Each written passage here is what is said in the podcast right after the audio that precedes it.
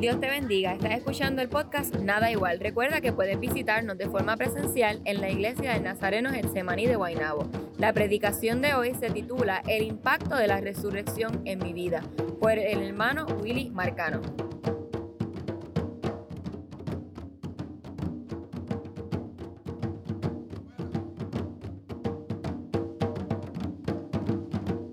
Quiero comenzar, ¿verdad?, con una, una cita bíblica antes de, dar el mensaje. Y es para todos aquellos que tienen Biblia, los que tienen sus celulares, ¿verdad? O iPad o tablet. En Marcos 16, Marcos capítulo 16, eh, yo voy a estar leyendo la nueva traducción viviente. Una de, de las que me he enamorado. Y dice la palabra del Señor, relata el, suceso de la resurrección y dice, el sábado al atardecer, cuando terminó el día de descanso, María Magdalena, Salomé y María, la madre de Santiago, fueron a comprar especias para el entierro, a fin de ungir el cuerpo de Jesús. El domingo por la mañana, muy temprano, justo al amanecer, fueron a la tumba. En el camino se preguntaban una a otra, ¿quién nos correrá la piedra de la entrada de la tumba? Pero cuando llegaron, se fijaron y vieron que la piedra que era muy grande ya estaba corrida. Cuando entraron en la tumba, vieron a un joven vestido con un manto blanco sentado al lado derecho. Las mujeres estaban asustadas, pero el ángel les dijo, no se alarmen Ustedes buscan a Jesús de Nazaret, el que fue crucificado.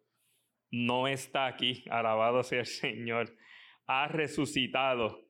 Miren, aquí es donde pusieron su cuerpo. Ahora vayan y cuéntenles a sus discípulos, incluido Pedro, que Jesús va delante de ustedes a Galilea. Allí lo verán tal como les dijo antes de morir. Las mujeres desconcertadas huyeron temblando de la tumba y no dijeron nada a nadie porque estaban muy asustadas. Palabra del Señor. Hoy se celebra un día muy especial.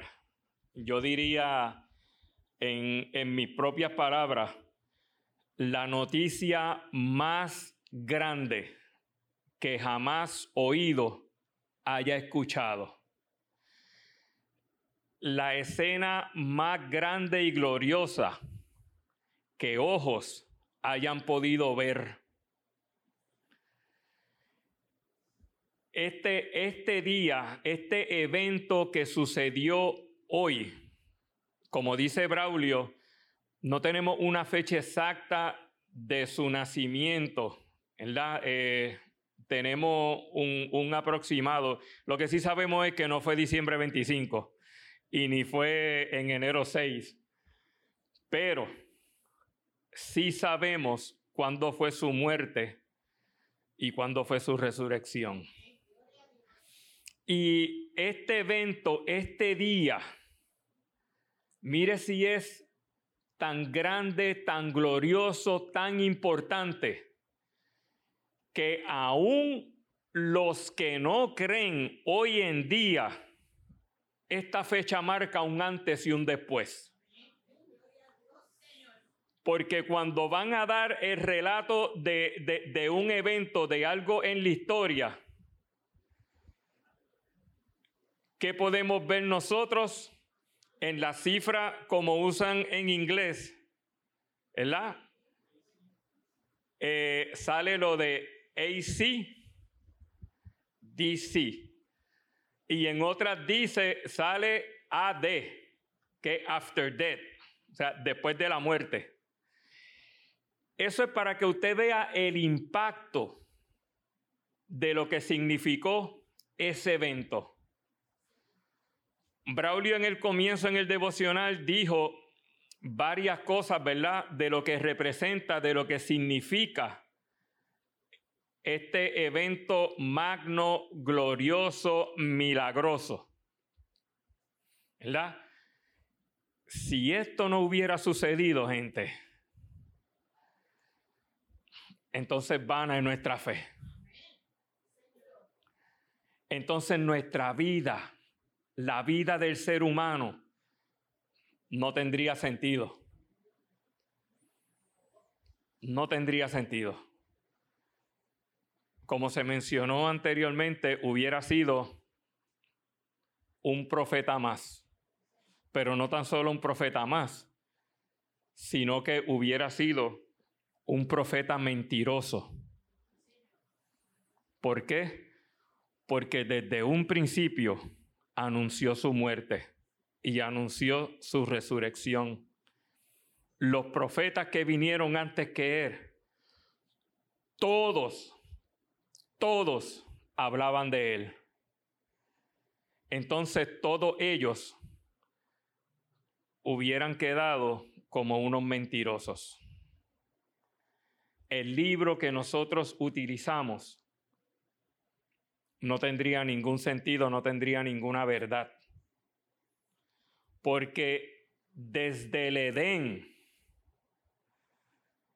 desde que el hombre cayó en pecado, desde el que, desde que el pecado entró en el mundo, se habló de ese evento, se dio la promesa.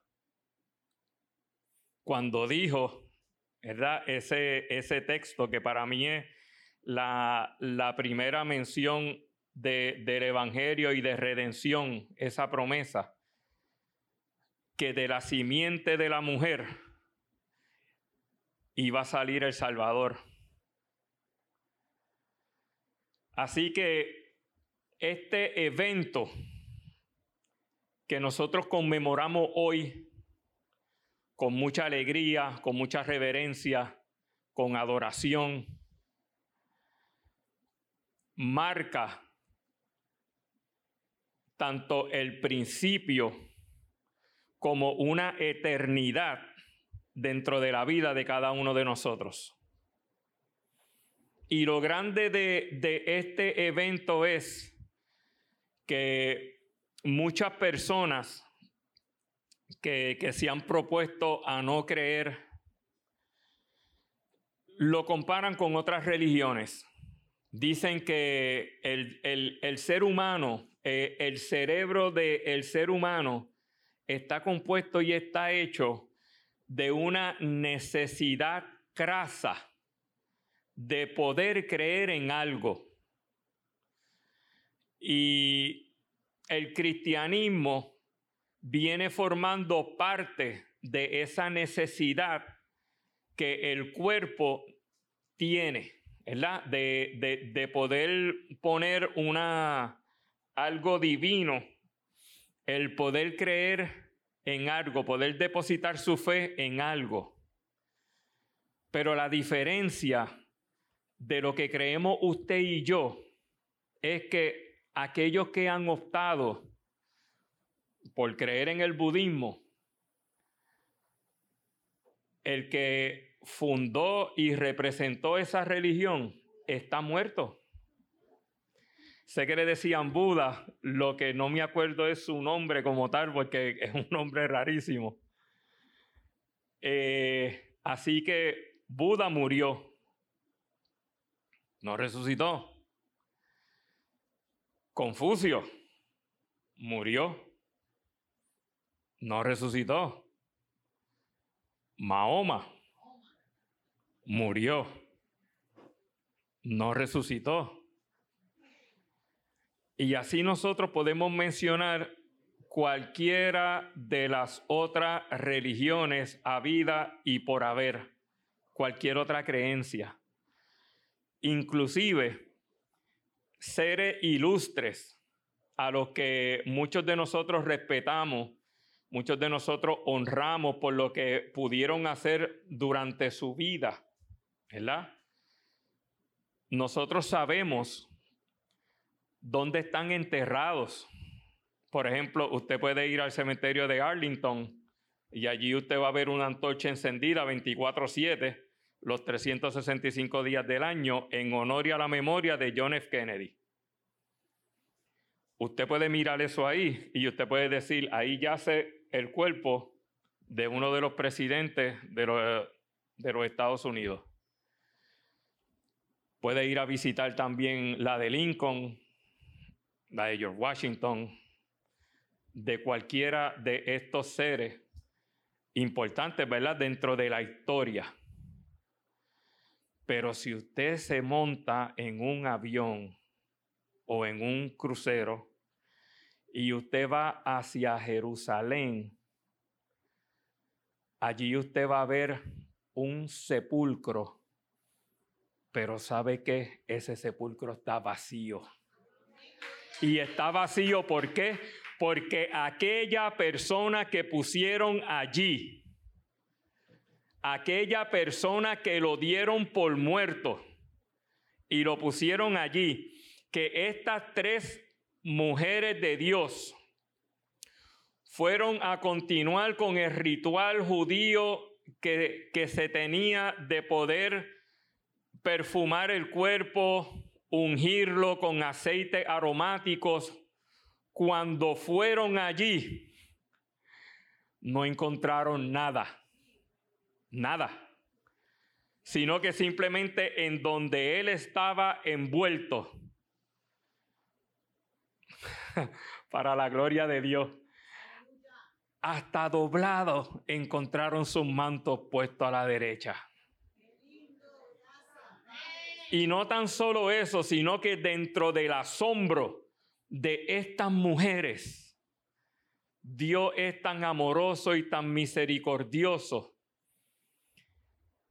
que envía a uno de sus ángeles para que les comuniquen, aquel que están buscando no está aquí. Resucitó.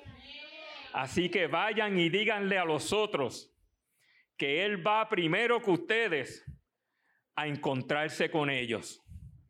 Benditas sean las mujeres, ¿verdad? que fueron las fieles en ese momento, los valientes, mientras los discípulos estaban escondiéndose asustados porque temían por sus vidas, porque no podían entender luego de tres años y medio caminando con el Hijo de Dios, caminando con el propio Mesías, caminando con aquel que hizo milagro y prodigio, caminando con aquel que, ellos pudieron experimentar, ver a, a uno de ellos mismos caminar sobre el agua, que pudieron ver la multiplicación de panes y peces, que pudieron ver la lepra desaparecer, que pudieron ver a alguien que supuestamente estaba muerto, pero Jesús dijo que solo dormía, pero que su cuerpo ya emanaba un, olor a, a pudrición y lo pudieron ver restaurarse ante sus ojos.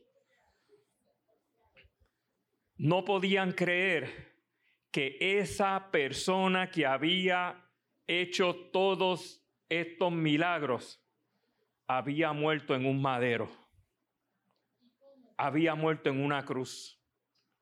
Y lo que usted y yo solamente podemos ver es lo que Hollywood nos enseña, lo que las películas nos enseñan y lo que un cuadro nos puede enseñar a través de, lo que un, artista puede eh, exponer de lo que él piensa que fue su muerte y crucifixión. Pero ¿saben qué? Para el judío, morir aquí, eso era la vergüenza más grande y la humillación más grande para ellos. Como dice la escritura, maldito aquel que muera colgado en un madero. Y en las películas y, en las pinturas nos lo ponen tapadito para vergüenza lo desnudaron completo. Él estaba colgado en su total desnudez.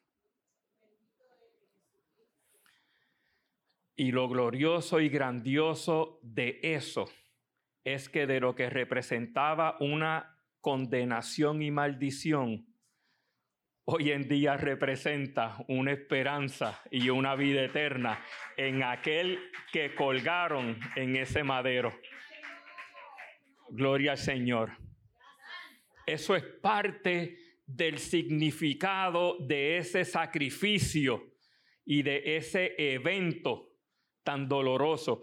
Y aquellos once que experimentaron todos los milagros, no pudieron entender cómo es posible que su Mesías, aquel del que los profetas habían hablado muchísimos años antes de ellos, ellos lo vieran sangrar, lo vieran sufrir. Dicen que cuando Jesús estaba en Getsemaní, Imagínense en la desesperación y el sufrimiento que de su cuerpo, de los poros de su cuerpo, brotaba sangre. Así que nosotros podemos decir que caímos en una depresión. Nosotros podemos decir que sentimos un dolor grandísimo. Imagínense el dolor, la angustia, la desesperación que nuestro Mesías Salvador sufrió hora antes de comenzar todo ese proceso. Y no se dejen engañar por aquel que les diga, ah, pero Él era Dios. Él era Dios hecho hombre. Por eso es que dicen que es maestro de dolores ¿Por qué? Porque a él le daba hambre como nos da a nosotros. Él sudaba como sudábamos nosotros. Él lloraba como llorábamos nosotros. Él tenía las mismas necesidades como las teníamos nosotros. Él necesitaba de descanso como lo necesitábamos nosotros. La única diferencia es que su corazón estaba sin mancha. Él era el sacrificio puro y perfecto, único, agradable a Dios para el perdón de cada uno de nuestros pecados. Esa era la única diferencia entre Él y nosotros. Y esos once se escondieron porque sabían que si lo encontraban a ellos, ellos sabían que era lo que les esperaba. Sin embargo, tres mujeres valientes decidieron levantarse esa mañana para ir a ver a su Salvador y Redentor. Wow. Así que para los hombres ya entendemos por qué las mujeres de nosotros no nos tienen miedo y nosotros corremos. Benditas sean cada una de ellas. Y el evento grandioso, glorioso, es que la escritura nos muestra una evidencia tan grande que dice la escritura que aquel grupo religioso, porque gente, vamos a hablar claro, el imperio romano no tenía nada en contra de Jesús.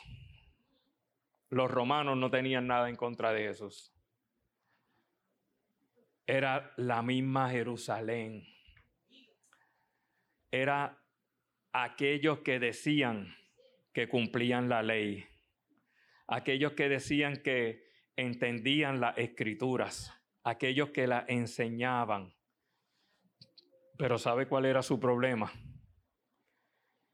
Que de lo que hablaban y enseñaban no lo ponían en práctica.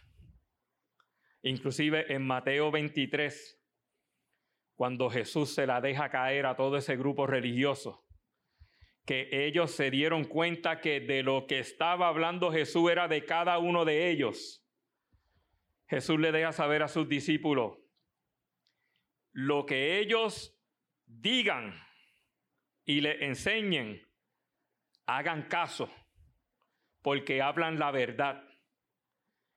Su problema es que no la practican. Por eso es que él decía que eran lobos disfrazados de ovejas. Eran como sepulcros vacíos. A ello es que se refería Jesús con esas descripciones. Inclusive, cuando miró hacia Jerusalén, lo que dio fue, oh Jerusalén, ahí viene el lamento por Jerusalén. Los que matan los profetas. Ya Jesús sabía lo que le esperaba. Ya Jesús sabía hasta hacia, dónde se dirigía. Pero eso, para poder dar la veracidad a lo que usted y yo estamos leyendo hoy en día, que cada una de las profecías fueran cumplidas, eso tenía que suceder. Y ese era el temor que esos discípulos tenían en ese momento. Ellos no podían entender de momento como, como, como si se les fuera en blanco. Y lo que hicieron fue, corrieron, huyeron. Pero el amor de Dios, el amor de Jesús es tan y tan grande. Y como dice su palabra, sus misericordias se renuevan cada mañana para con cada uno de sus hijos. Que si a usted o a mí nos abandonan en un momento como ese, nosotros no vamos a querer saber de ellos lo primero que le vamos a decirle, ¿y dónde estabas tú cuando más yo te necesité? ¿Y dónde estabas tú para poderme defender de aquellos que me estaban castigando? Esa sería la contestación de nosotros. Pero sin embargo, ¿qué fue lo que él hizo? Fue a buscarlos. Gloria sea el Señor. Inclusive a Pedro dice la palabra que Pedro se fue, regresó a lo que era antes. Y la enseñanza del Señor es que le, le, le repite tres veces, Pedro, me amas. Aquí podemos entender que eran las tres veces que Pedro lo negó. Esas eran las tres veces que el Señor le estaba mostrando su amor y misericordia.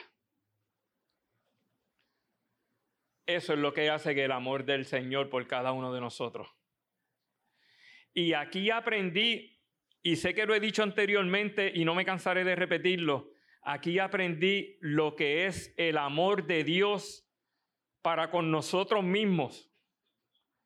Cuando escuché la descripción y esto lo voy a, parafrasear y ponerlo en mi experiencia.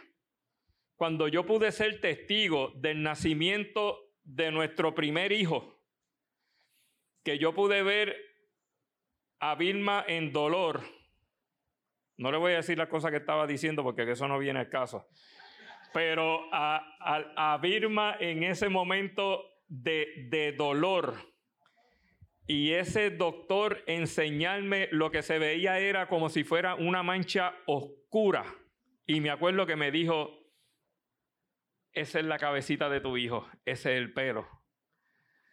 Y ver cuando esa criatura sale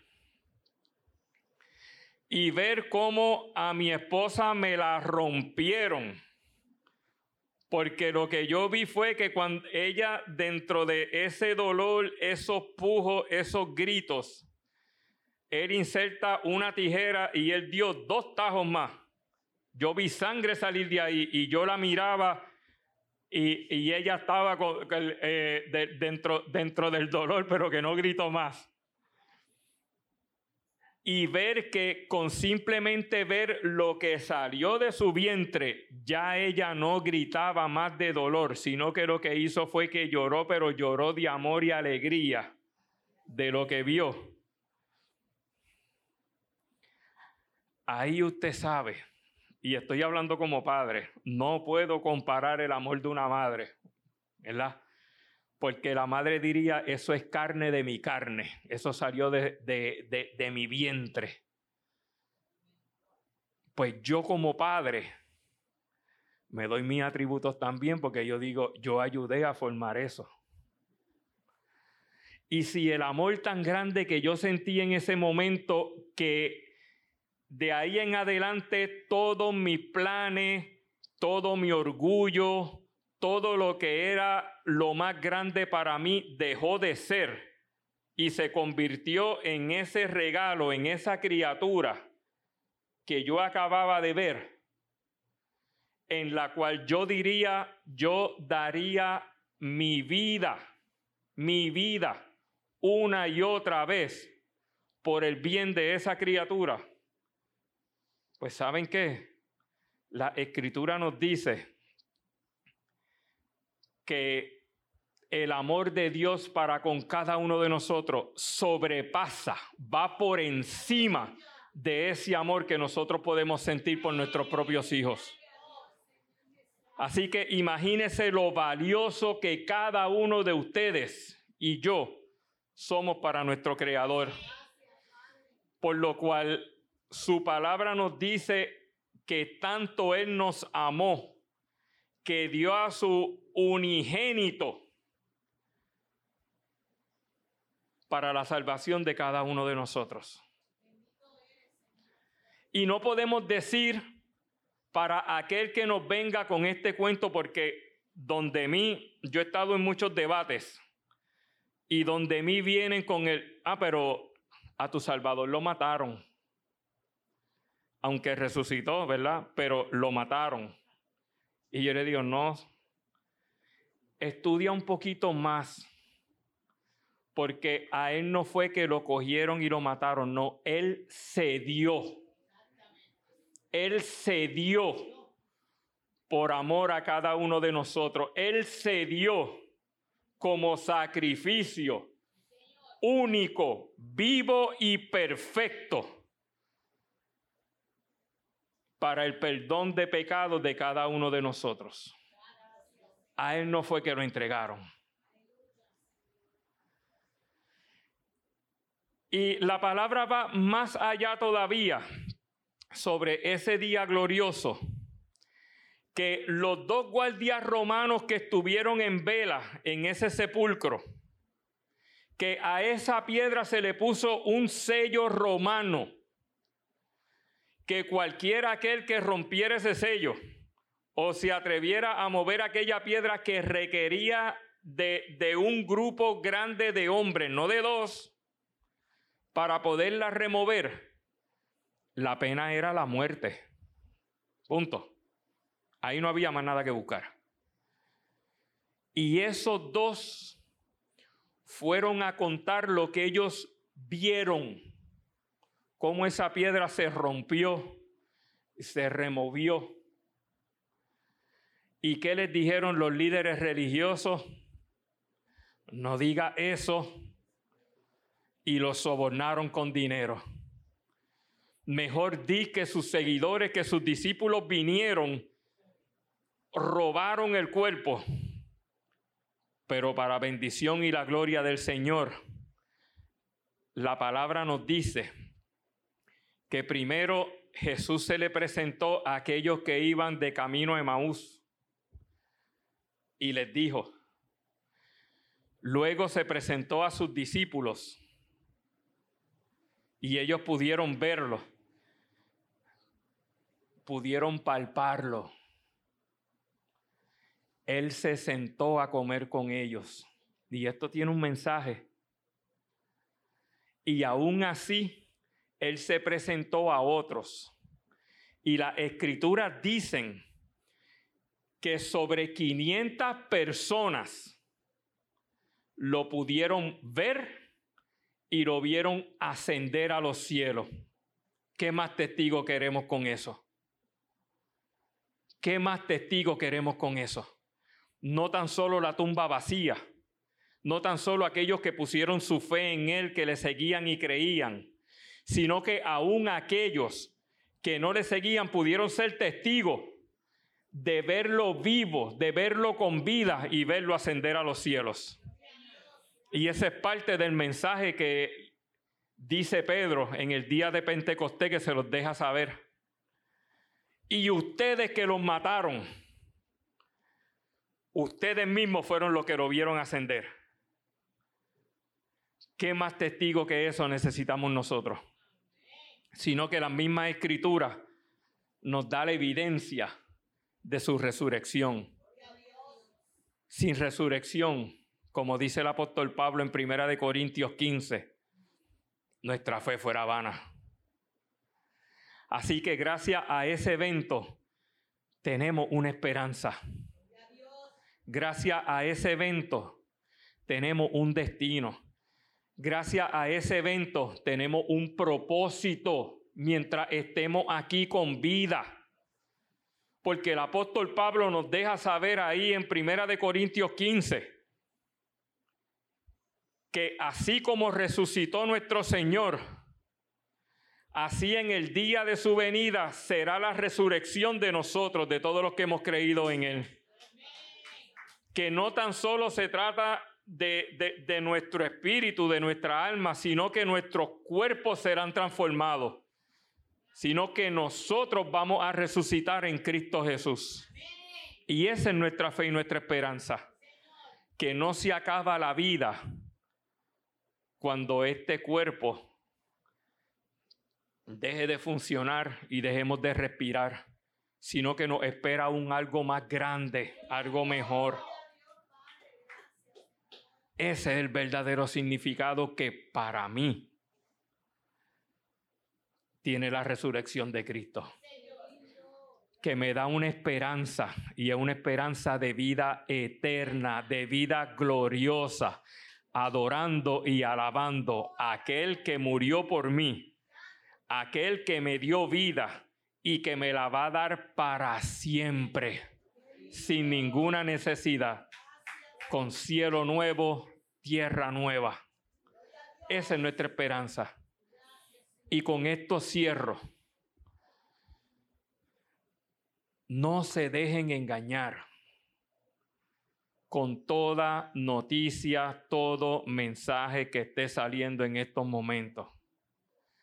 Tenemos hermanos de nuestra misma fe que le sirven al mismo Dios proclamando un evangelio, pero un evangelio de terror, proclamando un evangelio de que ya prácticamente todo está perdido.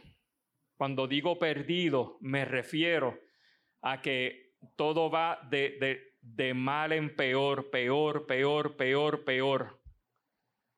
Y todo lo que está sucediendo, acuérdense, dentro de la misma fe, hay diferentes posturas teológicas, escatológicas, que tienen que ver con el fin de los tiempos. No piense que ya la suerte está echada. Todavía hay mucho trabajo que hacer. Mientras estemos vivos, hay almas que necesitan escuchar de nuestro Redentor. Hay personas que están pasando hambre que necesitan de nuestra aportación, de nuestra ayuda para poder seguir alimentándose. Hay personas que no tienen un techo, que necesitan de nuestra ayuda, que nosotros salgamos o ayudemos de alguna manera para poder proveer seguridad y un techo para ellos. Hay niños que dependen todavía de cada uno de nosotros para que puedan ser educados dentro de lo que el Señor demanda, no dentro de lo que los gobiernos instruyen. Y si nuestra mentalidad va a ser ¿para qué me voy a esforzar si ya la suerte está echada? Si no hay nada que yo pueda hacer porque esto se va a poner peor y peor y peor. Gente, cuando Jesús resucitó, una de las palabras que les dijo a sus discípulos, ¿cuál fue? Una de las frases. Me ha sido dada toda potestad, tanto en los cielos como en la tierra. Bendito sea el Señor. O sea que Él ahora se ha sentado en la diestra del Padre y la palabra dice que Él reina en este momento. Así que nadie me diga a mí que el diablo es el que reina este mundo porque eso va contrario a lo que las escrituras dicen y a su mensaje. porque Él se ha centrado a la diestra de su Padre y Él reina. Eso es lo que me dice su palabra. Y si a Él le ha sido dada toda potestad, toda autoridad sobre los cielos y la tierra, entonces en manos de quién yo estoy. Estoy en las manos de aquel que dicta todo lo que va a suceder. Aquel que venció la muerte, que era lo que faltaba vencer. Así que gente, todavía hay trabajo. Todavía hay cosas que hacer. Como dice la escritura, el terreno está fértil. Está fértil. Y si yo me voy con ese pensamiento, entonces, ¿qué hubieran pensado los creyentes de los bisabuelos de nosotros o abuelos de nosotros cuando experimentaron la peste bubónica, que murieron millones, cuando experimentaron las dos guerras mundiales, que eso nunca se había dado en la historia, y ellos lo vivieron? Ellos vivieron cuando vieron a una persona que quiso aniquilar a todo aquel que supiera que era de, de, descendencia judía. Eso nunca se había visto. Entonces, ¿qué hubieran pensado esas personas en ese momento? Esto se acabó. Aquí no hay salida, aquí no hay salvación. ¿Y qué pasó? Usted y yo estamos aquí hoy en día. Gracias al Señor, aunque para bien o para mal, en los países hay leyes, hay orden. No están las cosas al garete como se nos presentan. Sí, todas tienen sus defectos. Sí, hay agenda escondida. Pero ¿quién es el que reina? Jesús. Gracias a la ciencia Hoy en día hasta un catarro se puede tratar. Antes no había nada para eso. Entonces yo me pongo a comparar y yo digo, si yo comparo los tiempos de verdad, ¿cuáles eran los tiempos peores? Si yo lo traigo a lo que yo estoy viviendo el hoy en día. Porque si yo le voy a hablar de gran tribulación a un hermano de la fe en África, él me va a decir, hermano, pero ¿qué tú me estás diciendo si yo vivo eso constantemente todos los días? A mi familia me la quemaron dentro de una congregación. Yo tengo primos que mueren de hambre. Mis padres murieron por unas plagas. Yo no puedo salir como tú con esta Biblia en la mano y proclamar el Evangelio como lo haces tú en donde tú vives. Entonces, ¿de qué me está hablando? Mi hermano, solamente les menciono esto. No para que cambien de, de su, su escatología, porque podemos diferenciar en estos puntos. Y eso no tiene que ver con la salvación, sino que se los menciono simplemente para que aunque vean eventos que sucedan, no piensen que el fin. Todavía hay trabajo para hacer. Doña Anselmina, cuando la conocí, algo que nunca se me va a olvidar, ella dijo que siempre pedía que le pusieran sus botas, que ella nunca quería estar descalza. Muchos conocen a doña Anselmina, no sé si está viva eh, eh, todavía, creo que sí, ¿verdad? Diatre, como 103, 105, con cuidado sin más. Pero ella decía que por favor no la dejaran descalza, porque ella quería que cuando el Señor se la llevara, o si ella estaba viva para ese evento glorioso que el Señor viniera, ella quería tener sus botas de trabajo puestas porque quería que el Señor se la llevara trabajando. Por eso es que le exhorto, van a escuchar muchas noticias. Van a ser, la tierra siempre ha temblado, va a seguir temblando. Las tormentas siempre han existido, van a seguir viniendo. La maldad desde el Edén siempre ha existido y va a seguir. Pero depende de cada uno de ustedes y de mí, nosotros poner nuestro granito de arena para darle esa batalla, para no dejar que esta nueva generación de nuestros hijos, de nuestros nietos, caigan en manos de otra agenda que lo que quieren es alejar. Así que sigamos laborando, sigamos aportando para el reino hasta que sea su regreso. Dios les bendiga, iglesia.